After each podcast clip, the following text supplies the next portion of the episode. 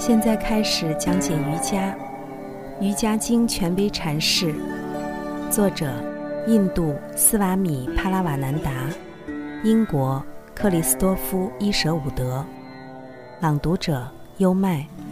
第二章：瑜伽及其修行，第五节：把无常、不净、苦和非阿特曼认同为常、净、乐阿特曼。这就是无名。第六节，把意识本身认同为意识的反应者，这就是我见。根据波颠舍利的定义，无名就是错误的认同，它是对人的真实本性的误解。如果你说我就是这个身体，它名叫波颠舍利，那你就把非阿特曼当成了阿特曼。无名这一最初的行为，会立刻自动地产生无数类似的行为。我们否认阿特曼寓于我们的体内，也就否认了它遍及一切。我们误解了自然，我们就会停留在事物的外表，只看到宇宙的多样性，而看不到它们的统一性。净，pure，纯净。常，eternal。永恒，乐，joy，静，peace。只有在与阿特曼的合一中，才能见到。无名将阻止这样的合一，只让人懵懵懂懂的去渴望快乐。所以，我们被驱使着在外部世界中寻求快乐。我们被迫接受略等的替代品，还试图说服自己，他们是真实的、正当的快乐。我们依附的不是永恒，只有珍藏起相对纯净的东西。我们抓不住真正的快乐，只好试图抓住那片刻的欢愉。但是，我们的满足是短暂的。最坚固的高楼倒塌了，最美丽的花朵在我们的手中枯萎了，最纯净的水变得污浊不堪。无名总会将我们引入歧途，然而，当我们伤心的离开歧途，目光又会落在某个新的感官衣服和欲求的对象上，于是，无望的追求又得以开始。无名的主要行动是，将作为意识本身的阿特曼与那只是意识的反应者的身心相等同。这就是博天舍利对我见利己主义的定义。是谁在命令心思考？由谁奥义书问道？是谁让躯体存活？是谁让舌头说话？是何种光辉的存在，将我们的视线引向形状和色彩，将我们的耳引向声音？阿特曼就是耳之耳。心之心，眼之眼，语言之语言，还是呼吸之呼吸。一旦不再将阿特曼错误的认同于感官和心，而认识到阿特曼即凡，智者就变得不朽了。西方哲学在关于意识问题上分成两个思想流派：唯物主义和唯心主义。唯物主义者相信意识是过程的产物，当某些条件具备的时候，意识就产生了；当这些条件不存在时，意识就消失了。因此，在唯物主义哲学家看来，意识不是个别物质的特性。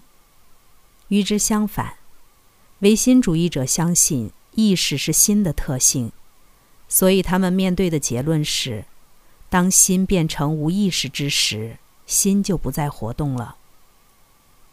现代科学家看来倾向于拒斥这两种假说，他们认为，意识始终存在于宇宙的每一个角落，即使它的存在并不总能通过科学的方法觉察到。在这一点上，他们接近费坦多的观点。的确。有一些卓越的科学家和科普作家，他们在其思想的引导下，对印度哲学展开研究。例如，埃尔文·薛定谔在《生命是什么》一书中这样写道：“意识永远不会经验为复数，而只会是单数。这种复数观念，奥义书的作者明确反对这一点。这种复数观念到底是怎么产生的？意识发现自己紧紧地相连于。”依赖于有限的物质领域的形态及身体。现在，有由相似的身体构成的巨大复数。因此，将意识或心复数化看来，就是一种颇具诱惑的假设。也许所有天真率直的人，以及大多数西方哲学家，都接受了这一假设。唯一可能的另一选择，就是保持当下直接的经验。意识是复数意识，仍未认识的单数，只存在唯一一种事情。那些看似复数的事物，仅仅是由摩耶玛雅所生成的这同一事物的不同方面。这一幻觉可说是在一间布满镜子的走廊中产生的。同样，高丽三卡峰和珠穆朗玛峰被证明是从不同山谷看到的同一座山峰。然而，我们每个人都相当肯定地认为，一个人的经验和记忆的总和构成了全然有别于他人的一个单元，并将之称为“我”。但这个“我”究竟是什么？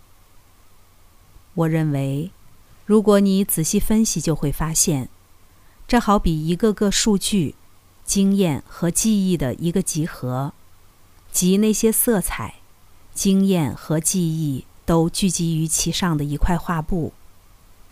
经过严格的内省，你会发现，你所说的“我”，其实是指经验和记忆聚集于其上的基础材料。